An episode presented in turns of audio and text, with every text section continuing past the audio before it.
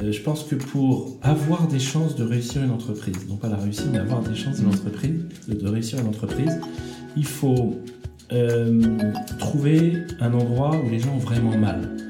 Euh, beaucoup d'entrepreneurs, c'est un des problèmes de l'entrepreneuriat. Moi, le premier, nous mettons des lunettes roses. C'est-à-dire qu'on est persuadé que tout ce à quoi on pense va marcher. On est très très optimiste, heureusement, parce que le métier d'entrepreneur n'est pas facile. Donc, euh, vu qu'on passe sa vie à mettre des lunettes roses, on peut se convaincre d'existence de marché qui n'existe pas. Donc, je pense que tu ne peux pas devenir freelance tant que tu n'as pas atteint une expertise. Le meilleur conseil que j'ai eu, c'est si au bout de quelques jours ou tous les matins, peut-être quelques semaines, hein, tu te regardes dans la glace et que tu n'es vraiment pas heureux, bah change. Bonjour, je suis Romaric Mathieu et je suis très heureux de vous retrouver pour ce nouvel épisode du podcast Connecting the Dot. À travers ce podcast, je vous propose de rencontrer des personnalités qui font le monde de demain. L'objectif est simple, vous inspirer vous donner plein de conseils qui j'espère vous aideront dans vos projets. Aujourd'hui, j'accueille Eric Didier qui est le CEO de Comet. Eric est ingénieur à métier, il est la promotion Chalot 83. Avant ça, Eric a monté 5 boîtes et passé 12 ans aux États-Unis. Pour présenter Comet, Comet aide les entreprises à se connecter avec les freelance IT et data. C'est une start-up d'environ 50 personnes qui a été créée en 2016. Au programme de cet épisode, nous allons parler d'entrepreneuriat au travers du parcours d'Eric avec beaucoup de conseils de sa part, également du métier de freelance. Et je sais que beaucoup d'entre vous se posent la question de devenir freelance. J'ai vraiment beaucoup apprécié les échanges avec Eric, et j'espère que vous allez passer un bon moment avec nous. Bonne écoute. Bonjour Eric. Bonjour Romaric. Bah, merci d'avoir accepté mon invitation pour nous partager ton expérience. C'est un plaisir. Euh, Eric, tu as fait les arts métiers, tu es de la promo Chalon 83. Exact. Et aujourd'hui, tu es le CEO de Comet. Mhm. Et avant tu as ça, tu as, tu as monté cinq entreprises. Oui. Alors, est-ce que tu, ma première question, est-ce que tu peux revenir te présenter et revenir sur ton parcours entrepreneurial et ta position d'aujourd'hui en CEO de Comet euh, Mon parcours personnel, j'en ai fait un chalon 83, comme on dit chez les arts et métiers. Euh, j'ai fait des simulations numériques, c'est-à-dire que mon projet de fin d'études était très informatique était euh, extrêmement matheux et informatique. Je me suis pris de passion pour l'informatique, ce qui à l'époque en 83 n'était pas forcément gagné, c'était visionnaire on aurait dit. Et j'ai fait trois ans chez Thales à faire vraiment ce que m'avaient appris les arts et métiers, la simulation numérique, de la mécanique, de, l'hydrodynamique, de la mécafluide, de la mécanique des fluides, ce qu'on appelait la mécaflotte, si tu te souviens à l'époque. et après, j'ai été pris par le virus de l'entrepreneuriat. Euh, et j'ai passé euh, le reste de ma vie à créer des sociétés. Euh, au début, des sociétés qui ne m'appartenaient pas, si je puis appeler ça appartenir, c'est-à-dire des filiales de sociétés américaines. Puis après, j'ai décidé de créer la mienne avec quelques associés. Et ça m'a amené à faire trois fois l'aller-retour aux États-Unis pour y vivre. Donc une douzaine d'années cumulées, dont la plus longue période était en Californie. Entre les deux, je me suis marié, j'ai trois enfants. Et je suis revenu en France après mes expériences américaines il y a 4 ans. Donc euh, dans les sociétés que j'ai pu créer, c'était toujours la même chose, euh, très très tech, beaucoup d'informatique, plutôt euh, ce qu'on appellerait presque de la deep tech, et toujours la même chose, essayer de résoudre un problème, un problème visible, connu, un problème de masse au travers de la technologie. Quelque part, j'aurais bien aimé inventer Google ou j'aurais bien aimé inventer Uber trouver un vrai mal. C'est dur de fouiller dans un monde digital.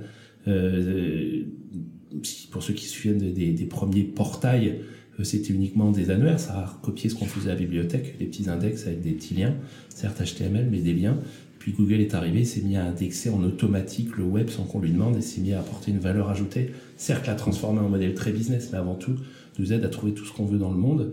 Euh, je dis que j'aurais bien aimé aussi euh, prendre Uber, parce que qui n'a pas galéré il y a une dizaine d'années pour trouver un taxi, ou, ou quel taxi n'a pas galéré de ne pas trouver de clients pendant des heures et des heures. Donc quand la technologie se met à disrupter, pour utiliser un mot franglais, enfin plutôt anglais que français d'ailleurs, euh, se met à disrupter un monde pour le rendre plus accessible, plus utile, en nous débarrassant des choses difficiles. Attendre sous la pluie, c'est pas drôle pour un taxi, mais attendre 4 heures sans client, c'est pas dur, non, c'est pas trop drôle non plus pour un taxi. Donc voilà, ça a toujours été une société très tech, dans certains cas très très IT. la première qu'on avait faite, c'était pour arriver à, à, comprendre le spaghetti des lignes de code et faire ce qu'on appelait de la rétro-documentation, ça s'appelle aussi metadata management. Et euh, quand je suis revenu en France, de façon assez naturelle, je voulais créer une, une autre entreprise. On revenait pour que les enfants connaissent autre chose que, que les États-Unis. Et j'ai été euh, intermédié, donc l'intermédiation est un beau métier, j'ai été intermédié par euh, des personnes qui souhaitaient que je puisse aider à la croissance de Comet, ce que j'ai fait avec plaisir. Donc tu, tu, tu rentres en France, donc Comet c'est une entreprise qui a été créée en 2017 Comet c'est 2017, je suis arrivé un peu moins de deux ans après, je suis arrivé fin 2018, euh, début 2019. Euh, je suis arrivé en tant que COO, c'est un métier un peu générique aux États-Unis, c'est patron des opérations. Et autrement, euh, j'ai pris en direct tout ce qui était vente, tech, tout ce qu'on appelle communauté. Le but était d'aider la société à croître. Toutes mes sociétés dont j'ai parlé tout à l'heure, on est parti de zéro. On a fait une croissance généralement un peu insolente dans le monde de la vie B2B donc plutôt de, vente en entreprise. Et généralement, on a fini par les céder quand elles avaient atteint un chiffre d'affaires euh, confortable ou quand les actionnaires disaient qu'il était peut-être le temps de céder la société. Donc euh, bah, globalement, euh, quand je suis revenu des, des États-Unis, il y avait cette logique de se dire est-ce que je recrée quelque chose ou est-ce que je prends la une société en cours de route? Elle venait juste de toucher de l'argent en faisant une levée de fonds. Euh, il fallait qu'elle prenne le virage B2B, il fallait qu'elle prenne un virage technologique, donc ça tombait bien. C'était, j'en suis pas le fondateur, mais c'est pas non plus une fin en soi. Mmh. Et puis euh, j'aimais bien au début de ma carrière faire le 1 à 10, quel que soit le 10, que ce soit million, que ce soit marge, que ce soit EBITDA, je sais pas, mais de 1 à 10. Euh, maintenant, j'aime bien aussi faire le 10 à 1000. Euh, Comet, quand je suis arrivé, on faisait un chiffre d'affaires qui débutait, c'était une start-up. Et là, après, euh, ça va faire 4 ans que je suis là. Euh, on va atteindre 65 millions de chiffre d'affaires cette année, ce qui est quand même pas trop mal pour une société de, de 5 ans, dont, dont, 4 à, la bâtir. Mmh. Donc, mmh, comment ça, ça se passe? Tu, On est venu te chercher pour euh, prendre cette direction ou c'est toi qui dis bah, je vais prospecter, essayer de quelque part euh, faire une commune Moi, je prospectais pour un cofondateur, pour une mmh. idée que j'avais, une nouvelle société que je voulais créer. Et j'ai rencontré dans ma recherche de cofondateur une, une amie euh, anglaise qui est aussi euh, chasseuse de tête et qui m'a dit bah, plutôt que de créer une société de chercher des cofondateurs, si tu rejoignais une équipe déjà en place, est-ce que ça ne te mm. dirait pas? On s'est rencontrés, entre autres avec les investisseurs de Comet, ça semblait être un, un bon, euh, un bon match. Et, et l'équipe qui était en place était jeune comme toutes les startups. Ça fait quand même pas mal d'années que je travaille, mais c'était un bon fit entre le, ce qu'il fallait faire de Comet et un marché qui de façon claire est extrêmement euh, demandeur. Euh, je peux peut-être m'étendre un peu plus sur le marché de Comet si tu veux. Justement, est-ce que tu peux nous présenter Comet et repréciser le besoin auquel vous répondez? Tu, tu, parlais tout à l'heure de répondre à, un problème, c'est aussi intéressant de comprendre comment on construit une, entreprise à, partir de ça. Alors je peux peut-être le dire de façon générique pour ceux qui sont euh, entrepreneurs en herbe. Euh, je pense que pour avoir des chances de réussir une entreprise, non pas la réussir, mais avoir des chances de, mmh. l'entreprise, de, réussir une entreprise, il faut euh, trouver un endroit où les gens ont vraiment mal. Euh, beaucoup d'entrepreneurs, c'est un des problèmes de l'entrepreneuriat. Moi, le premier, mettons des lunettes roses. C'est-à-dire qu'on est persuadé que tout ce à quoi on pense va marcher. On est très très optimiste, heureusement, parce que le métier d'entrepreneur n'est pas facile. Donc, euh, vu qu'on passe sa vie à mettre des lunettes roses, on peut se convaincre d'existence de marchés qui n'existent pas. Donc, il faut déjà trouver un marché. Exemple, un milliard d'individus ont mal à la tête. C'est un vrai marché. Sur 10 milliards, enfin sur 8 milliards qu'on vient d'atteindre, un milliard d'individus ont mal à la tête régulièrement, au moins une fois par semaine. C'est un vrai marché, tu te trompes pas. Même si tu mets des lunettes roses, ils ont mal à la tête. Après, est-ce que je sais faire une équipe, construire une équipe autour de moi qui va développer une technologie contre le mal de tête? Soit une technologie complètement disruptive, de type euh, des électrodes dans la tête, soit une nouvelle pilule, dans ce cas c'est plutôt des biologistes ou des chimistes plutôt que, euh, plutôt que des électrodes. Ça peut être des idées complètement farfelues, du type un énorme marteau pour se taper sur la main, comme ça on a tellement mal à la main qu'on n'a plus mal à la tête. Tu choisis la façon dont tu vas résoudre le problème. Il y en a qui semblent plus euh, d'avenir que d'autres dans, dans mes exemples. Une fois que tu as fait ça, est-ce que je sais réunir cette équipe? Ben, Est-ce que je peux la payer? Est-ce qu'on y va? Tu convaincs les gens, vu que tu es entrepreneur, tu es très convaincant. Et après, il faut dans un délai raisonnable que ta solution sorte. Si tu mets des années et des années, tu vas avoir un problème de financement. Les gens peuvent pas travailler gratuitement, tu as peut-être à te payer des, des, machines de test. Si on est dans un monde de la, de la pharmacie, il faut les autorisations de mise sur le marché. C'est quand même quelque chose d'un peu complexe. Et puis une fois que tu as fait ça, euh, est-ce que ça adresse bien le marché que tu avais vu? Parce que si c'est une pilule que tu as choisie, mais que vu son coût de production, vu les technologies mises en œuvre, elle coûte 1000 euros la pilule et que euh, tu peux en produire que très très peu, eh ben, ton marché d'un milliard, c'est pas tout à fait le même. Tu vas le vendre aux happy few qui peuvent se permettre d'acheter une pilule à, à, à 1000 euros pièce, ou alors sur un marché très, très restreint. Et à chaque étape, là encore, tu peux mettre tes, tes lunettes roses. Euh, ce technicien-là, ce CTO-là, il est pas très très bon, mais on va faire de la magie. Si tu veux résoudre quelque chose de magique, il te faut un CTO qui soit excellent. Euh, ce prix-là, il est très très élevé, mais on va le baisser. Si t'as pas sous la main euh, le fait de baisser le prix euh, de ta solution, ou si elle te coûte tellement de développeurs que bah, t'as pas le choix, euh, ça va remettre en cause tout le projet. Donc cet alignement parfait d'étoiles qui est un vrai besoin, une vraie équipe dont toi qui sait la résoudre, et un vrai product market fit, c'est-à-dire quand on commence à sortir le produit, il correspond au marché qu'on avait identifié au début, alors là, tu as une solution gagnante. Je pense que quand on peut aider des plus jeunes entrepreneurs, quand on est euh, entrepreneur un peu plus âgé comme moi, généralement c'est les questions que je pose en premier. Et s'il y a trop de lunettes roses, pour reprendre mon mot, euh, dans ce cas, il faut vraiment aider l'entrepreneur à mettre son doigt dessus. Sinon, euh, il y a les rêveurs, ça marche. C'est comme ça qu'on a inventé au fond l'aviation. On a eu pas mal de gens qui ont qui sont cassés pas mal de bras, voire plus, en rêvant. Mais ça n'empêche que ils avaient des avions en papier, ils avaient des avions en balsa qui prouvaient que ça semblait quand même, et les oiseaux aussi, ça semblait quand même réalisable. Donc c'était pas, c'était utopique, mais dans certaines limites. Donc euh, pour commettre, c'est la même chose. Le marché sur lequel je suis, c'est le marché de ce qu'on appelle le sourcing IT. C'est un mot qui est pas très beau, mais c'est comme ça que qu'il est traditionnellement nommé, sur lequel tu as beaucoup d'acteurs. Le sourcing IT, euh, c'est arriver dans une société, euh, plutôt grosse société, B2B par définition, euh, arriver à trouver les bonnes ressources informatiques globales, c'est-à-dire euh, un chef de projet, un développeur, un data miner, un, UI UX pour ceux qui font de l'informatique, donc qui va s'occuper du, du, design de l'interface utilisateur, arriver à les trouver de façon à faire une transformation, une amélioration d'un produit, une amélioration digitale. Le grand mot à la mode, c'est transforme. À la mode il y a quelques années, mmh. c'est transformation digitale. Or, on est dans des pays où même si on sort beaucoup d'ingénieurs, et honnêtement, la France et l'Allemagne sont plutôt pas mal au niveau du nombre d'ingénieurs, contrairement euh, à l'Angleterre ou aux États-Unis, qui sont des, des pays plus business ou plus finance où ils en ont beaucoup moins. Il y a un mmh. énorme besoin d'ingénieurs. Bien sûr. Il y, a un, il y a un manque énorme. Ce qui veut donc dire que tu te mets à devoir les chasser en leur proposant des salaires souvent élevés, mais euh, hormis le salaire, ça marchait pas mal. C'est ainsi que sont nées les, les sociétés de services informatiques qui ont joué le jeu d'intermédiaire, puisque l'informatique a une spécificité qui est quand même le fait qu'elle marche par projet. Mmh. Nous, on a mis euh, au début des années Mitterrand euh, en place en France le CDI.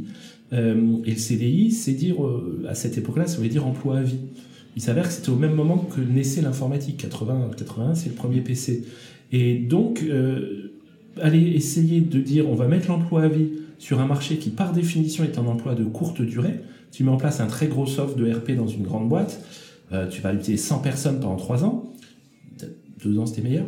Euh, mais au bout de ces deux années, en France, si tu voulais arrêter ça et puis dire ben, on se met en mode maintenant, ça tourne, il faudrait faire un plan social pour les personnes, ça rime à rien. Donc sont nées les fameuses sociétés de services informatiques qu'on appelle plus pudiquement aujourd'hui les ESN, les entreprises du secteur numérique. Tout ça, ça fait partie du sourcing IT. Le client a des besoins, il demande à sa RH, elle n'arrive pas tellement à convaincre les ingénieurs de chez elle, il demande à ses ESN qui eux vont embaucher à sa place, qui les arrange, c'est que l'ESN sert de tampon pour euh, évacuer le problème du CDI versus projet.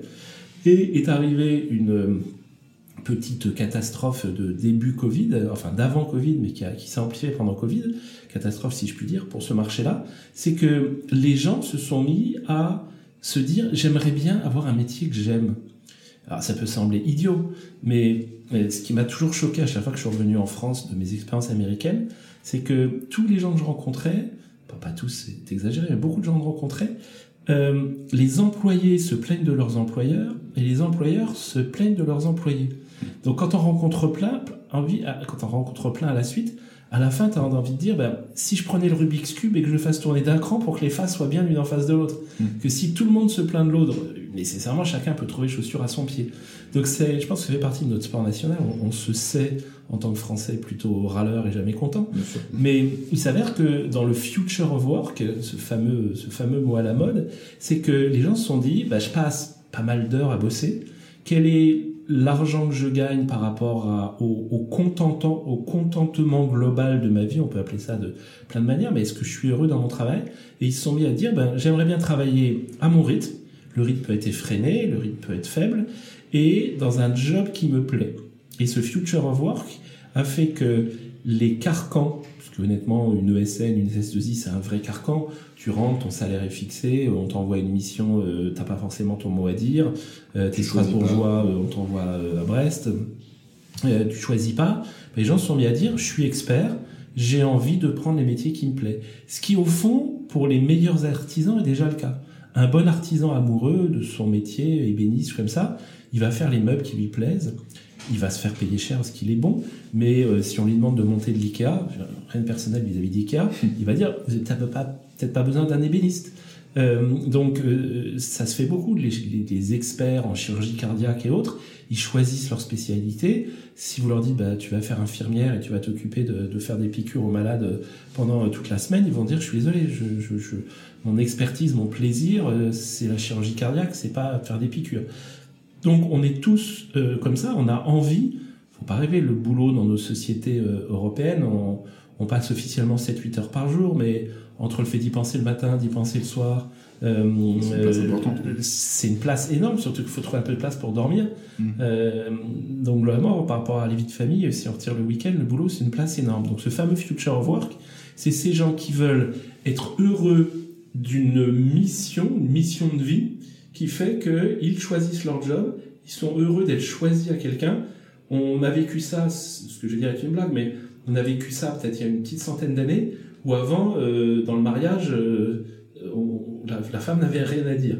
On a évolué là-dessus, maintenant on se rend compte que le mariage d'amour où les deux peuvent se mettre d'accord, c'est quand même mieux que d'être vendu par sa famille, vendu, proposé à, à, à sa famille euh, en, en, fonction de règles patriarcales. Donc, euh, bah, globalement, tu cumules un marché qui a très mal, euh, qui n'arrive pas à sourcer les, les bonnes personnes parce qu'il y a un manque. Tu euh, ajoutes à ce manque des désirs du travailleur de base, du maillon à la, à, à la base, qui est de l'expert à la base, un désir de pouvoir choisir les missions sur lesquelles il veut.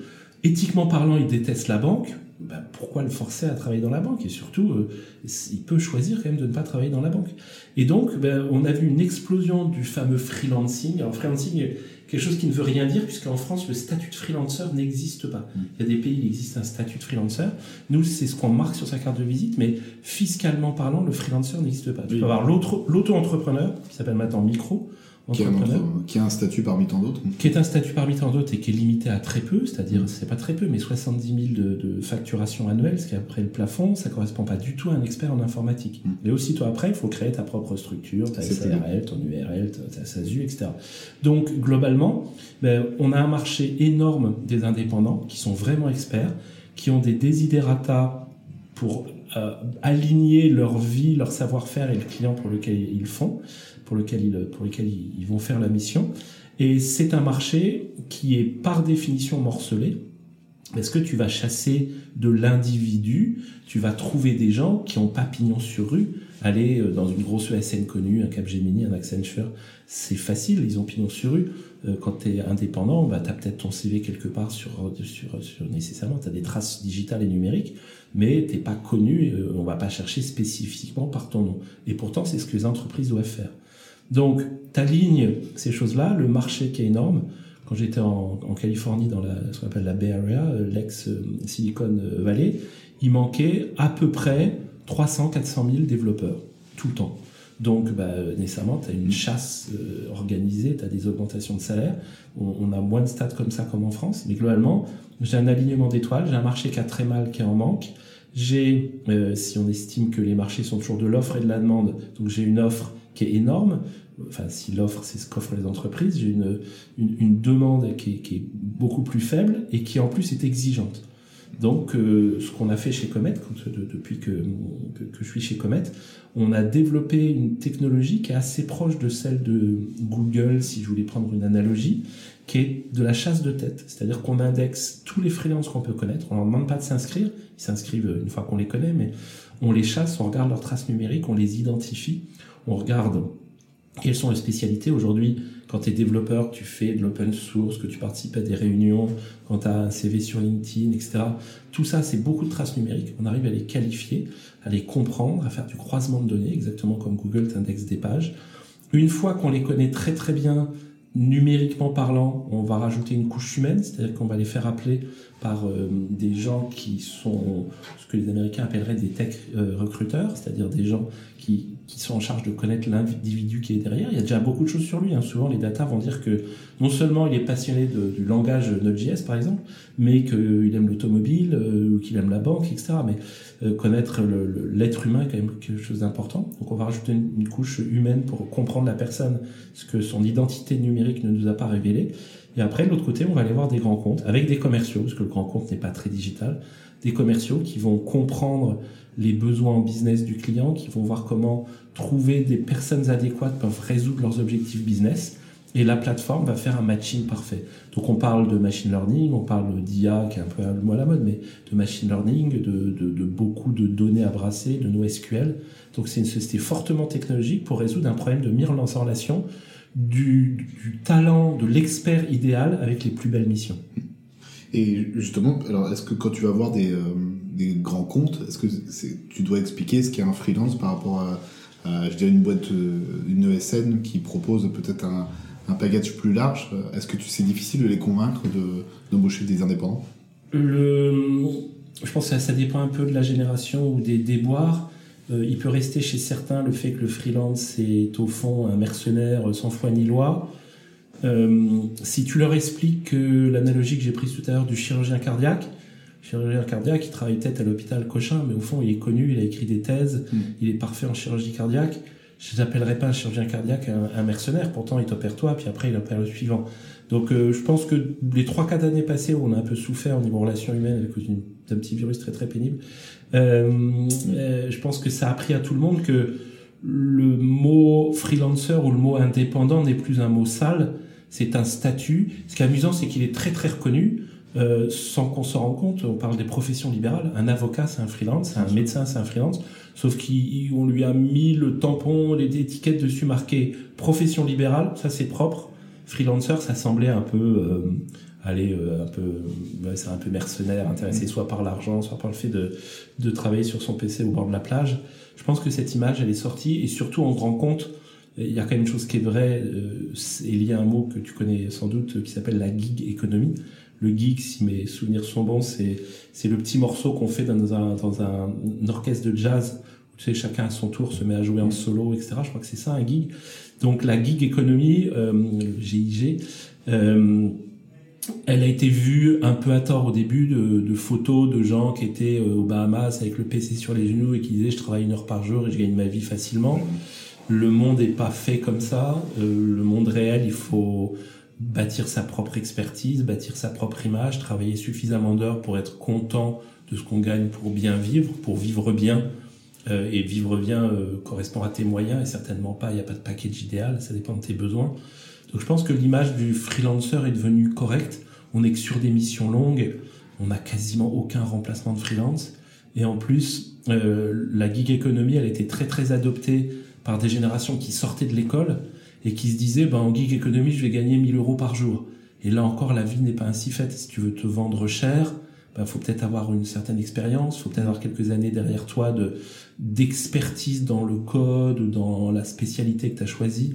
Donc aujourd'hui, c'est plus trop un problème, mais on nous demande bien sûr des gens de, en moyenne, tous nos freelancers ont, plus de 5 ans d'expérience parce que tu peux pas te vendre comme expert si tu n'as pas d'expérience. Et une question que que les gens qui nous écoutent peuvent se poser. À quel moment, si j'ai envie de devenir freelance, c'est le bon moment de devenir freelance euh, Je pense que ça dépend de ton âge, de ta situation familiale et financière. Euh, il y a des jeunes générations, on est quand même très influencé par son environnement euh, familial, où les parents sont entrepreneurs, les parents sont commerçants indépendants, les parents sont profession libérale. Les enfants ont aucun souci avec ça. Il y en a d'autres qui sont, les deux parents travaillent dans un grand compte depuis 15 ans, parlent beaucoup d'ancienneté, de tickets restaurants, de plein de choses. Ben, nécessairement, ça te forge différemment. Donc, je pense que tu peux pas devenir freelance tant que tu n'as pas atteint une expertise. Mais cette expertise, tu vois, il y a, des sociétés que j'aime bien. Euh, une s'appelle euh, les Compagnons du Devoir ou les Compagnons du Tour de France, je crois.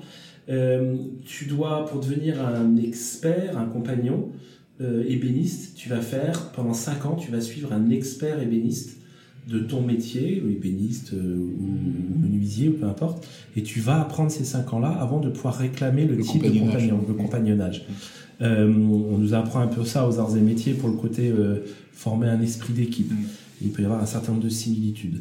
Euh, et je pense que bah, l'école des armées et des métiers, il y a 100 ou 200 ans, quand tout le monde se retrouvait dans les ateliers à forger ensemble et ça, je pense que c'est encore plus vrai, que tu avais un passage de l'expertise. je me souviens d'un professeur de métallurgie, quand on faisait de la forge et autres, qui disait il faut sentir la matière qui commence à arriver, qui commence à rougir, sentir l'acier qui commence à rougir, tu, tu peux pas le faire avec les doigts sinon tu vas te faire mal. Et il y a en effet une certaine expertise que ce prof avait sans, sans aucun doute.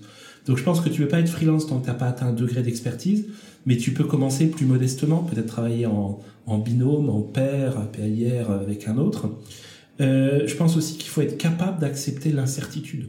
Hmm. On est dans un pays, euh, pour moi, qui est, qui est une culture des deux bords on est dans un pays où la couverture sociale, l'État-providence est énorme. Mm. Il t'arrive n'importe quelle catastrophe en France, euh, t'es couvert, tu as, le droit à, la médecine, tu as le droit à la maladie, tu as le droit au chômage, tu as le droit, on parle toujours en tant que français de mes droits, peu, plus, un peu moins que des devoirs quelques, quelquefois, euh, parce que c'est l'État qui sent un devoir d'assistance, mais on a, pour moi, la solidarité, c'est entre nous dans, nos devises, dans nos devises françaises. Donc il faut aussi être capable en tant que freelance de se dire bah, si je travaille pas pendant trois mois, est-ce que je peux continuer à vivre? Est-ce que je suis capable moi-même de mettre de l'argent de côté pour des hivers noirs? Et, et, ça, il faut être capable de le faire. Donc je pense que tu vois, si tu prends un emprunt sur ta maison et que tu as trois enfants, peut-être que le freelancing va te donner des angoisses nocturnes en te disant mais ma prochaine mission, si je la trouve pas, qu'est-ce qui se passe? Mm. Alors qu'on est on est un peu amorti en France quand on sait qu'on a, euh, même si c'est dégressif, euh, un ou deux ans de, protection euh, d'assurance chômage si quelque chose se passe très bien dans notre vie. C'est un peu, le, finalement, le, freelancing et l'entrepreneur, souvent dit, c'est l'acceptation du risque que tu prends. Exactement. tout, perdre. Exactement. Alors, je sais qu'il y a eu des modèles, tu vois, qu'on a appelé l'intrapreneuriat mm. pour certaines grandes entreprises. Je suis pas sûr qu'il ait vraiment exceptionnellement réussi. Mais euh, en effet, entrepreneur, freelance, il y a pas mal de freelance qui se définissent comme entrepreneurs, mm. parce qu'au fond, c'est vrai, ils ont leur propre budget, leur propre désir, ils font rentrer leur propre argent. Après, euh, l'entrepreneur a quelquefois une vue de faire monter une société euh, avec plus de personnes. On mais, parle de solo-entrepreneur. Solo-entrepreneur, solopreneur, solo-entrepreneur. Mais donc oui, il faut, avoir quand même ce désir de se lancer, et c'est pas donné à tout le monde, et c'est et ni bien ni mal. On a des caractères à vouloir explorer le monde, on a des caractères à rester dans son canapé euh, au coin du feu. Euh, les deux sont tout aussi respectables. Mais en effet, as freelance, entrepreneur, tu as tout à fait raison, une grande similitude. Quelle est la différence, toi qui as vécu aux États-Unis, quelle est la différence entre euh, le monde anglo-saxon, on peut aussi parler dans l'Angleterre, leur vue des, travailleurs indépendants et des travailleurs salariés, salariés pardon. Alors, il y a quelque chose qui m'étonne beaucoup dans le monde euh, européen, enfin il m'étonne pas parce qu'il est, légalement logique, c'est que si tu es employé, tu es géré par les ressources humaines, qui n'est pas un très beau mot, ressources humaines, je suis pas sûr que c'est très élégant, mais on appelle ça les RH pour peut-être éviter ce, ce, mot qui n'est pas très joli. Et quand on dit gérer, ça veut dire que théoriquement, euh, tu as un plan de carrière, euh, souvent ça veut surtout dire négociation des tickets restaurants, négociation d'un certain nombre de choses. Mais en tout cas, tu dépends de, de l'organisation des, des, des, du, et du respect des ressources humaines. Quand tu es une ressource extérieure, tu es géré par les achats. C'est quand même étonnant. Mais nous, nos négociations se font avec les services achats. Je dis souvent en plaisantant que c'est pas très normal parce que la Convention de Genève interdit le commerce d'êtres humains. Et quand tu es géré par les achats alors que tu es consultant dans une ESN, c'est pas normal. Mais bon, on va fermer les yeux sur, euh, sur cette boutade. Ça vient surtout du fait que notre droit du travail est tellement complexe et riche, pour le bénéfice des employés et des employeurs, certes, mais il est tellement complexe que si tu te mets à être géré par les RH quand tu es quelqu'un d'extérieur, tu tombes sous cinq ou six risques énormes, dont un très important est la requalification, c'est-à-dire que la personne qui travaille pour toi depuis un certain temps euh, peut réclamer les bénéfices, les avantages qu'elle aurait eu si c'était une vraie employée. Au fond, c'est bien, parce qu'il y a beaucoup de sociétés qui ont exagéré, qui ont pris plein d'externes pour ne pas leur payer les avantages. Euh, donc, pour, pour ne pas exploiter des gens, je trouve ça très injuste, par exemple, quand tu vois les gens qui font souvent le ménage euh, à 23 heures dans les grandes entreprises la nuit à la défense, c'est toujours des sociétés externes. C'est vraiment injuste que ces gens-là n'aient pas les mêmes bénéfices. Pourquoi ils n'ont pas le droit à la cantine? Pourquoi ils n'ont pas le droit aux N semaines de congés payés? Donc là, c'est pas très juste dans, un monde qui se veut égal et fraternel. Euh, quand c'est une personne comme un freelance, ou un freelance, c'est souvent euh, entre je sais pas, 700 800 euros la journée. Tu fais le calcul, multiplie un freelance travaille souvent 220, euh, 230 jours. Euh, on est quand même à des chiffres d'affaires qui sont loin d'être négligeables. On est très très loin du SMIG. Donc, euh, avoir cette logique de cette logique de de peur de la dépendance qui fait que tu es géré par euh, les achats me semble assez aberrante. À tel point d'ailleurs que chez Comet, on a lancé quelque chose qui s'appelle le Best Freelancer Place to Work. Tu sais qu'il existe un concours qui s'appelle le Best, euh, Best Place to Work pour dire est-ce que votre société est accueillante, est-ce que la culture est bonne, etc.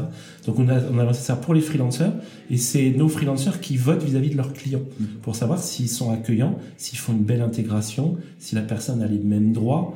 Tu as dû déjà travailler des grands comptes. Quand tu reçois euh, adeline. Euh, pour bien montrer tes serres soulignées trois fois, bah, c'est pas très très sympa. C'est souvent c'est pour des raisons de sécurité. et puis surtout euh, pour ne pas dire qu'elle dépendent de la RH, pour surtout qu'elle ne puisse pas un jour appeler de son reclassement. Mais c'est une vraie question parce que pour l'avoir vécu, quand on est indépendant et qu'on travaille dans un grand groupe, des fois ça se passe très bien, mais des fois on est un peu. Tu soulignes bien que tu es indépendant. Voilà, exactement. Tu es externe. Tu es externe et en plus tu es indépendant. Exactement. Avec euh, des fois une incompréhension des des gens qui sont salariés, de ton statut. Oui, voire de ton salaire, parce qu'ils disent est ton TGM et multiplie, euh, enfin ton taux journalier, multiplie par 220, ils disent mais c'est énorme, ils se rendent pas compte de tout ce que la société paye pour eux et que tu dois te payer toi. Donc euh, au fond, euh, aux États-Unis, ce qu'on appelle un permanent job ou une permanent position, un CDI, bah, tu es virable en une heure. Donc tu vois, c'est une permanente, mais la notion de permanence, de, de durée longue n'est pas très très énorme. Du coup, les indépendants, les sociétés de services sont gérés par les RH. Du coup, c'est beaucoup plus équilibré. Et tout le monde se moque un peu de savoir si tu as un job permanent ou un job d'externe. Du coup, c'est beaucoup plus souple.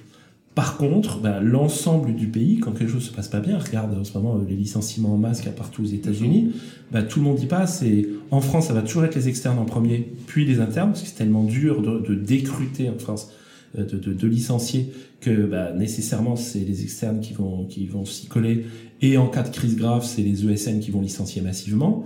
Bah, aux États-Unis c'est aussi bien les externes que les internes, il n'y a pas de différence puisque sauf dans l'automobile, dans des endroits un peu spécifiques où il y a des pensions, c'est-à-dire des retraites payées, choses comme ça. Donc euh, c'est très très différent, c'est beaucoup plus souple. Mais pour ceux qui ont fait de l'électronique, si tu te souviens, euh, euh, je crois que nos profs nous disaient que quand on ajoute un condensateur, ça amortit. Si t'as pas de condensateur, ça fait mm. des pics. Le condensateur, il amortit, c'est normal, il, il, va lisser les choses. En France et dans d'autres pays d'Europe, on lisse les choses. Donc une grosse crise, on va mettre longtemps à la prendre. Et une grosse croissance, on va mettre longtemps à la prendre aussi. Mm. Aux États-Unis, tu vas te casser la figure très vite et tu vas rebondir très vite. Je sais pas lequel est le mieux. Là encore, je pense que ben, il y en a un qui est un peu plus adapté à l'entrepreneur et l'autre qui est un peu plus adapté à celui qui, qui cherche plutôt une vie plus stable. Mmh.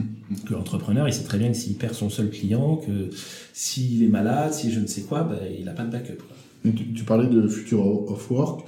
Euh, comment tu vois euh, le métier de freelance évoluer dans le temps, en France, et en particulier en France, et aussi dans, dans le monde en général?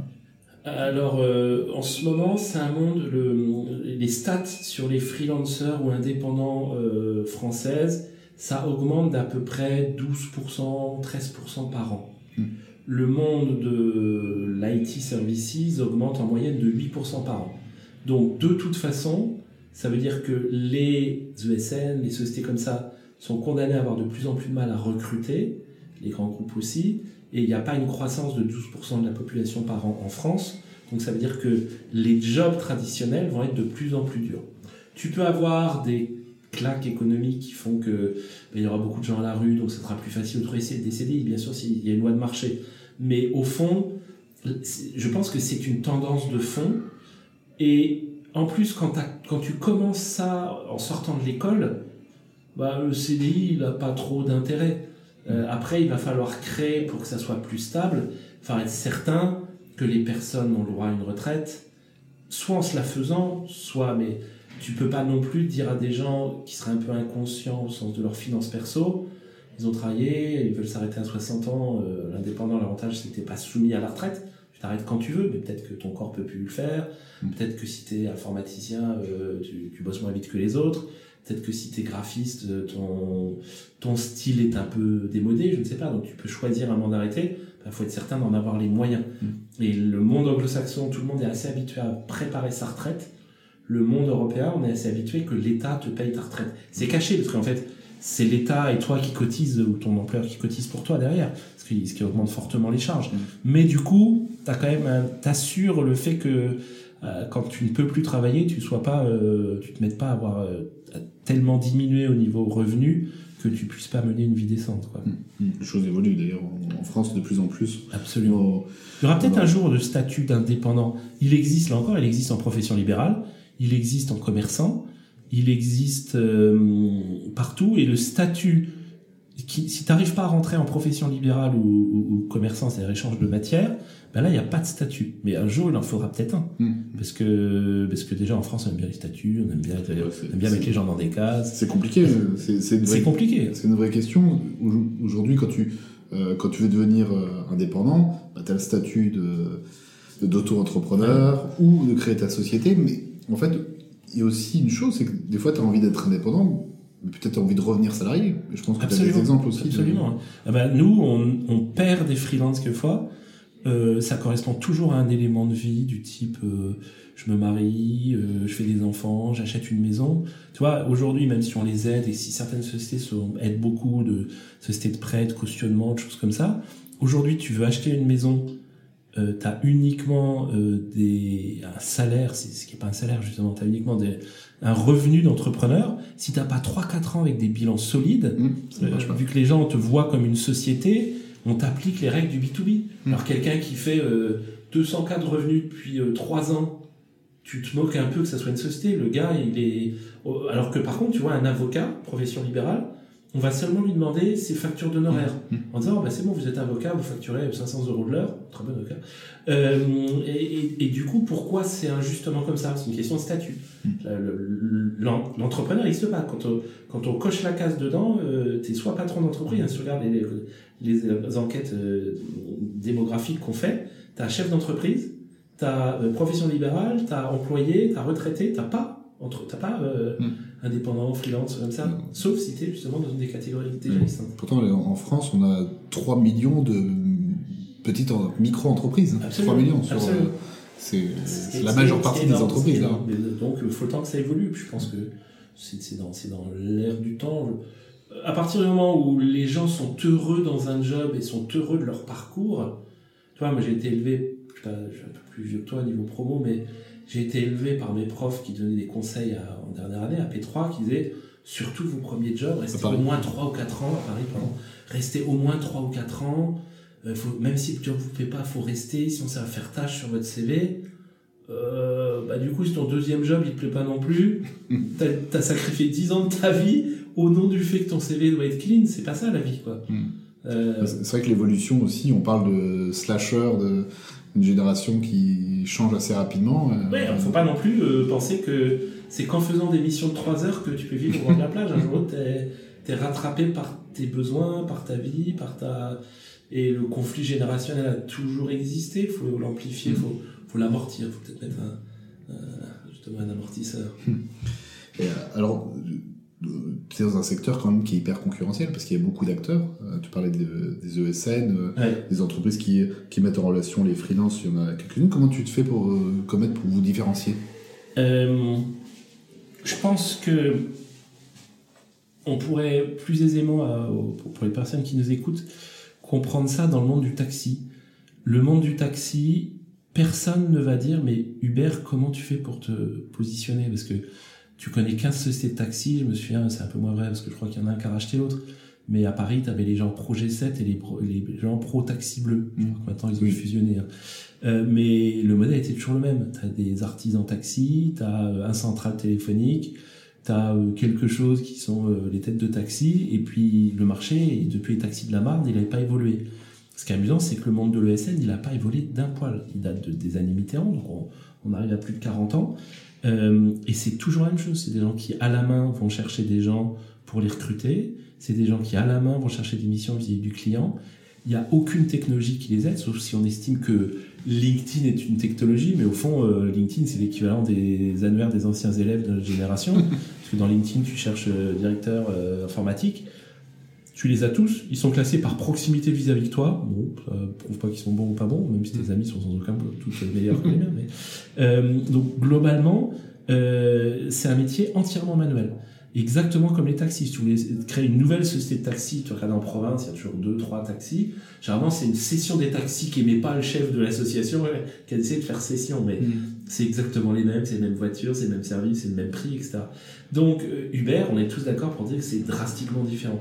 Mm. Parce que c'est la technologie au service des humains qui fait qu'on la voit pas trop. Il y a une petite app, certes, on ne voit pas l'énorme complexité. Uber, c'est pas le taxi plus proche, pardon, c'est pas la voiture la plus proche qui arrive c'est ils prennent l'ensemble du pool qui est autour de toi et tu as un énorme calcul qui est oh, hyper complexe au niveau maths pour maximiser le contentement des gens qui sont autour de toi. L'algo, c'est pas est-ce que la voiture est proche, ok, j'envoie à Romaric ou à Eric. Non, non, il faut que les 25 personnes qui cherchent en même temps, donc c'est peut-être pas le taxi le plus près, la voiture la plus près, mais c'est celui qui va t'aider à participer au fait que les gens soient heureux sur la plateforme. Donc, euh, en fait, Comet, c'est la même chose, c'est-à-dire que on n'est pas juste une ESN, certainement pas, qui travaille qu'avec des indépendants. Déjà parce que le modèle ne serait pas vivable, parce qu'un recruteur ne peut pas faire plus d'un recrutement par mois. Tu demandes à n'importe quel recruteur, euh, quand tu cherches des profils complexes, c'est un par mois. Une ESN, c'est un consultant par mois.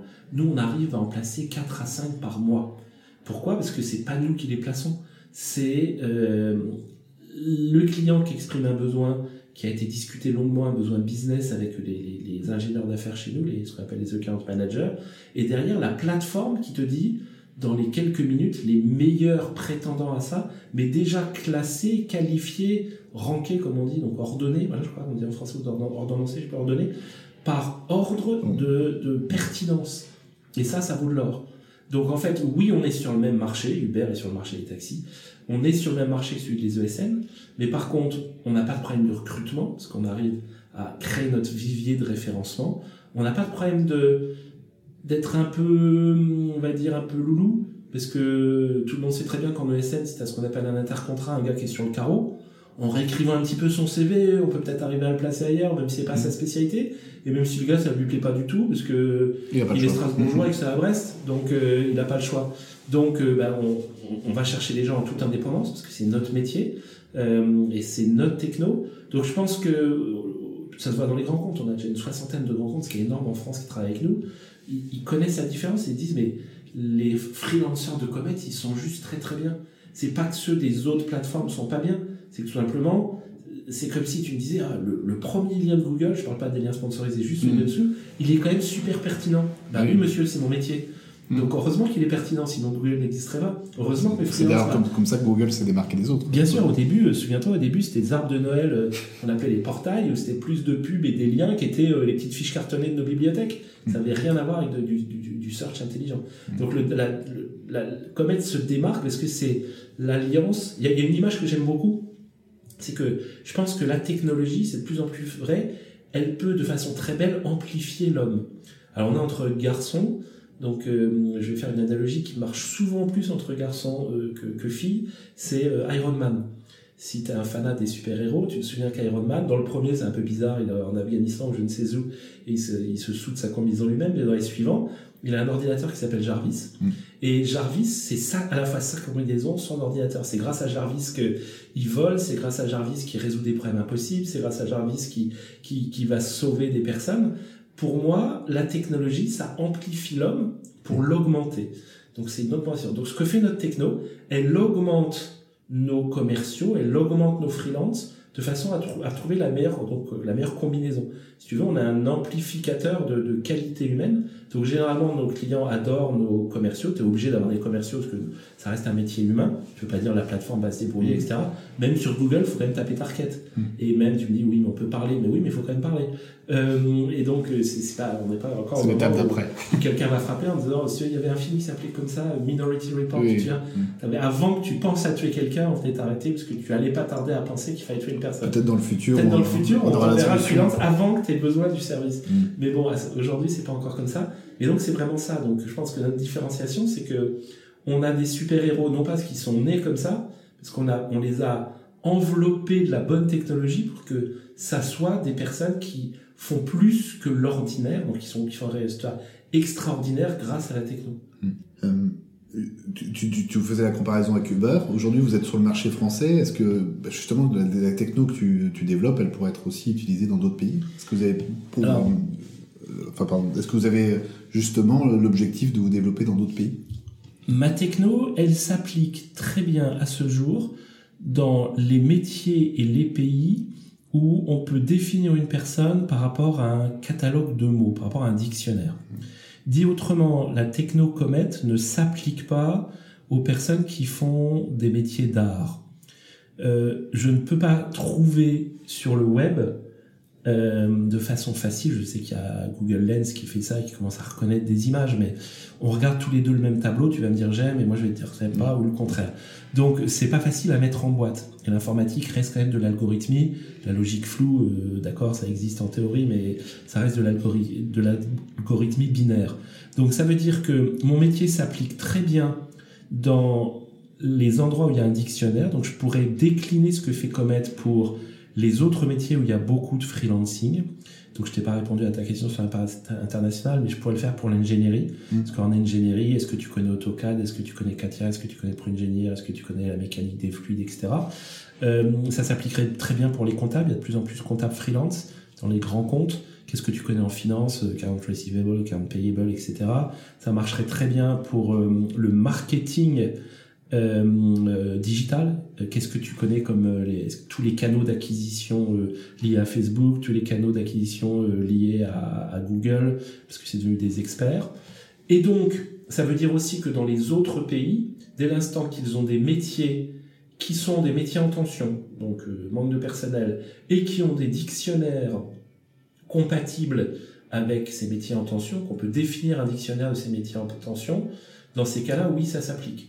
Donc typiquement, pour aller en Allemagne, il faudrait traduire les mots qu'on n'a pas en français, euh, enfin, pardon, les mots qu'en français, comment te dire ça? Comment pas te, comment dire ça? Euh, Les mots qu'il faut traduire. Dit autrement, Java, Node.js, pour ceux qui écoutent, c'est des noms de langage informatique. Mhm. Il n'y a pas vraiment besoin de les traduire. Non. PO, PM, ça veut dire Product Owner, Product Manager, pas de problème. Mais chef de projet, euh, des choses comme ça, il faut peut-être les traduire, mais ça fait très très peu à traduire. Euh, et tout ça dans le monde de l'informatique, c'est un métier extrêmement anglicisé. Donc honnêtement, c'est facile d'ouvrir l'étranger. Je l'ai pas encore fait parce que j'ai monté une société de, de, de, de son, ça, ça, peu de temps avant sa naissance, jusqu'à 65 millions. C'est déjà beaucoup d'énergie. Mmh. Qui trop ce mal étreint, donc faut pas aller trop vite. Mais on a dans les cartons, on se pose la question pour 2023 d'aller international, absolument. Mmh. On, on, on, a parlé des arts métiers. Quel est, quel est les, euh, qu'est-ce que ta formation aux arts et métiers t'a apporté euh, Ma formation aux arts et métiers. C'est une formation de ce qu'on appelle ingénieur généraliste, donc j'ai bien aimé. Ça m'a fait toucher du doigt plein de choses. Euh, ça m'a fait étonnamment, par rapport à ma génération, découvrir l'informatique, mais par le côté simulation, j'avais des ordinateurs très chers et très très complexes pour faire des méga calculs, donc c'était j'étais côté informatique scientifique, ont, vraiment séparé les deux, informatique de gestion qui était IBM, informatique scientifique qui était euh, euh, le monde de Digital Equipment, qui est devenu HP, enfin qui, a été racheté par HP. Donc elle m'a fait toucher du doigt plein de choses, elle m'a fait toucher mes premiers gros ordinateurs. Honnêtement, quand on les regarde, les ordinateurs euh, sur lesquels j'étais, je suis pas sûr qu'il fallait en être fier, parce que ça reste une école publique, donc on ne peut pas dire qu'on était à la pointe de l'informatique financée par des grands groupes. elle m'a apporté le fait d'avoir de l'expérience. J'ai beaucoup aimé beaucoup de profs, surtout ceux qui avaient une expérience terrain qui nous partageaient. Je me souviens d'un prof de design qui avait fait le, le design des murs anti-bruit de la F-118 à Vélizy pour les Parisiens. Euh, son histoire était passionnante, comment la population avait réagi et autres. Elle m'a donné le goût euh, à l'industrie, à la technologie, euh, même si c'est une école très mécanique, on résout quand même des problèmes complexes au travers de mécanismes. Aujourd'hui, les mécanismes sont très informatiques, parce que beaucoup de la mécanique traditionnelle est partie dans d'autres pays. Mais globalement, il m'a apporté ça. Euh, elle m'a apporté une culture de l'équipe. Euh, on sait très bien, euh, les arts et métiers sont un peu une mafia. elle m'a apporté le fait d'avoir un certain nombre de personnes que je peux que je peux aller voir, comme quand tu m'as appelé, qui fait qu'on se tutoie, est-ce qu'on se connaît déjà pour des racines communes, donc c'est très bien. Voilà. je pense que les nouvelles générations des arts et métiers sont plus proches de l'apprentissage. moi, j'ai passé trois ou quatre mois seulement de stage. J'en ai fait d'autres persos, mais on n'avait pas trop d'immersion d'entreprise. Je pense qu'à l'époque, c'était pas trop à la mode. Maintenant, les arts et métiers ont de, de tête ont pas mal évolué. Il commence à y avoir des liens. Il y a un lien entre l'université du Texas et, et, les, écoles. Il y a pas mal d'universités. Euh, je pense qu'aujourd'hui, on s'est rendu compte que la Terre est ronde, ce qui est pas mal. Parce que quand même, euh, ça fait un certain temps que certains, certaines personnes en parlaient. Euh, et il faut absolument aller voir dans d'autres pays du monde pour savoir comment ça se passe. Il faut être prêt au challenge du monde et il faut, faut, faut s'immerger dans d'autres cultures pour faire des choix éclairés et non pas seulement euh, faire le chemin ou être, rester sur les rails qu'on t'a donné. Quoi. Mmh. Justement, la transition est parfaite. Quel conseil tu pourrais donner à un étudiant qui veut entreprendre ou un, un, un jeune euh, ingénieur fraîchement diplômé? Alors, le jeune ingénieur fraîchement diplômé, je dirais, fais tout ce que tu peux pour maximiser tes expériences les premières années de ta vie, c'est ce qui va forger les chemins de carrière que tu vas faire. il y en a comprend parce que notre père est médecin et qu'il a dit tu seras médecin mon fils. Euh, bah, c'est un choix comme un autre, mais c'est mieux quand c'est assumé. Tes premières, peut-être juste avant d'être euh, ingénieur tout frais, mais même avant, tu vois, les trois ans, maximise les stages, maximise le fait d'aller tout seul à l'étranger, certainement pas en bande de copains qui parlent français, mmh. comprend la culture des gens, comprend pourquoi un Indien, un Américain, euh, un Allemand, c'est des gens très différents, même si on a l'impression qu'on est tous d'une couleur de peau et, de vêtements, on s'habille tous chez Gap. Euh, donc maximise la découverte du monde pour faire des choix. Tu, toutes les générations qui naissent en ce moment vont vivre au-delà de 100 ans. Euh, 100 ans, on peut pas faire, je rejoins le Future of Work, on sort de l'école à 25 ans, on peut pas avoir 75 ans pourris. Quoi. Mmh. le boulot va faire partie de une grande partie de, de, notre vie, parce qu'en plus, avec l'allongement de la, bien retraite. Bien sûr, pas le choix. Et est-ce que tu as, un échec dans ta carrière qui t'a fait, qui fait grandir, que tu peux nous partager? Euh, Oui, les échecs, euh, généralement, c'est toujours la même chose. C'est des personnes avec qui tu as bâti une confiance et à un moment, tu as l'impression d'être trahi. Alors généralement, la façon dont tu racontes toi, tu dis euh, c'est l'autre qui m'a trahi, parce que dans toute trahison, on, met toujours ça sur le dos de l'autre. Euh, quand tu es entrepreneur, tu as des associés, euh, et les associés, euh, ça reste au fond une relation business. Mmh. Et quelquefois, on met tellement d'investissement dans son job qu'on se rend pas compte que l'autre, il a des objectifs business. Puis toi, tu as envie de créer une société et d'être riche dans 10 ans. L'autre, il a envie de faire une société et de l'emmener jusqu'à sa mort. Mmh. Il y en a un, il est attaché à la société parce qu'il l'adore et ça fait, c'est presque un enfant. L'autre, euh, c'est un moyen de rentrer chez Google et de, de, de, prendre un poste de management. Donc euh, oui, oui, il y a des échecs euh, qui sont flagrants et qui sont des, des mésententes. Généralement, quand tu grattes, tu te rends, tu te rends compte que ça venait de tes lunettes roses. C'est-à-dire que tu savais très bien, quand tu t'assieds, que telle et telle chose, tu aurais dû en parler avant, tu aurais dû gratter avant pour savoir si... je crois qu'il y a un humoriste qui disait un moment... Euh, oubliez pas avec votre future femme de parler des petits détails qui peuvent euh, gêner. Par exemple, si vous voulez pas d'enfants et qu'elle en veut 5, faut peut-être en parler avant le mariage, mm. sinon ça risque d'être un conflit plus tard. Mm, mm. Bah, c'est un peu pareil. Entrepreneur, tu vois, tu cherches désespérément un CTO. Alors moi, j'ai eu la chance d'avoir que d'excellents CTO. Mais, euh, mais tu cherches un CTO, dans, dans, dans celui que j'ai choisi euh, actuel pour Comet, euh, c'est vraiment des gens, chaque fois on a construit une relation de confiance, on a été jusqu'au bout de la société avec beaucoup de confiance. Mais euh, t'en as certains, ils sont en désespoir d'avoir un CTO.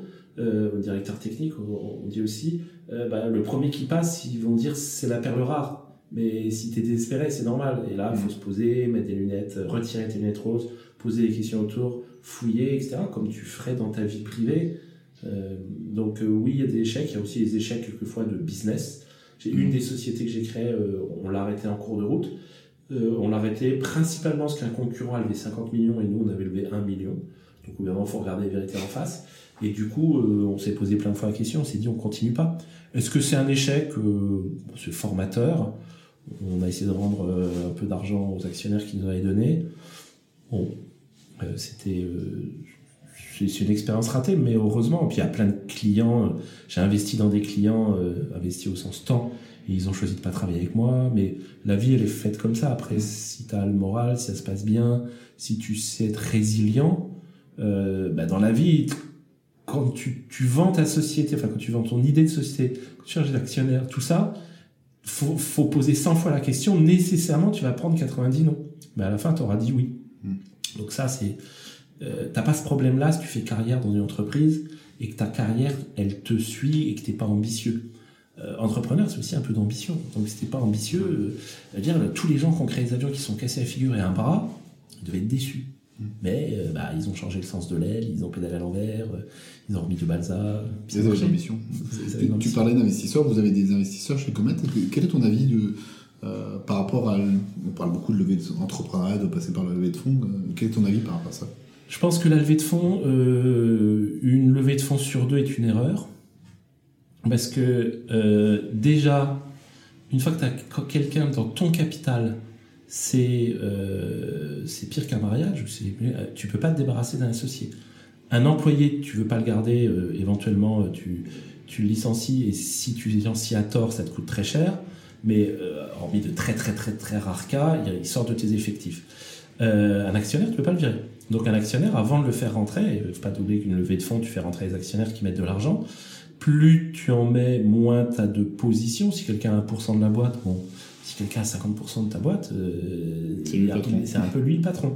Donc, euh, je pense que une levée de fonds sur deux est une erreur, principalement parce que il fallait pas lever des fonds à ce moment-là, et en plus, le modèle n'était peut-être pas un modèle de levée de fonds.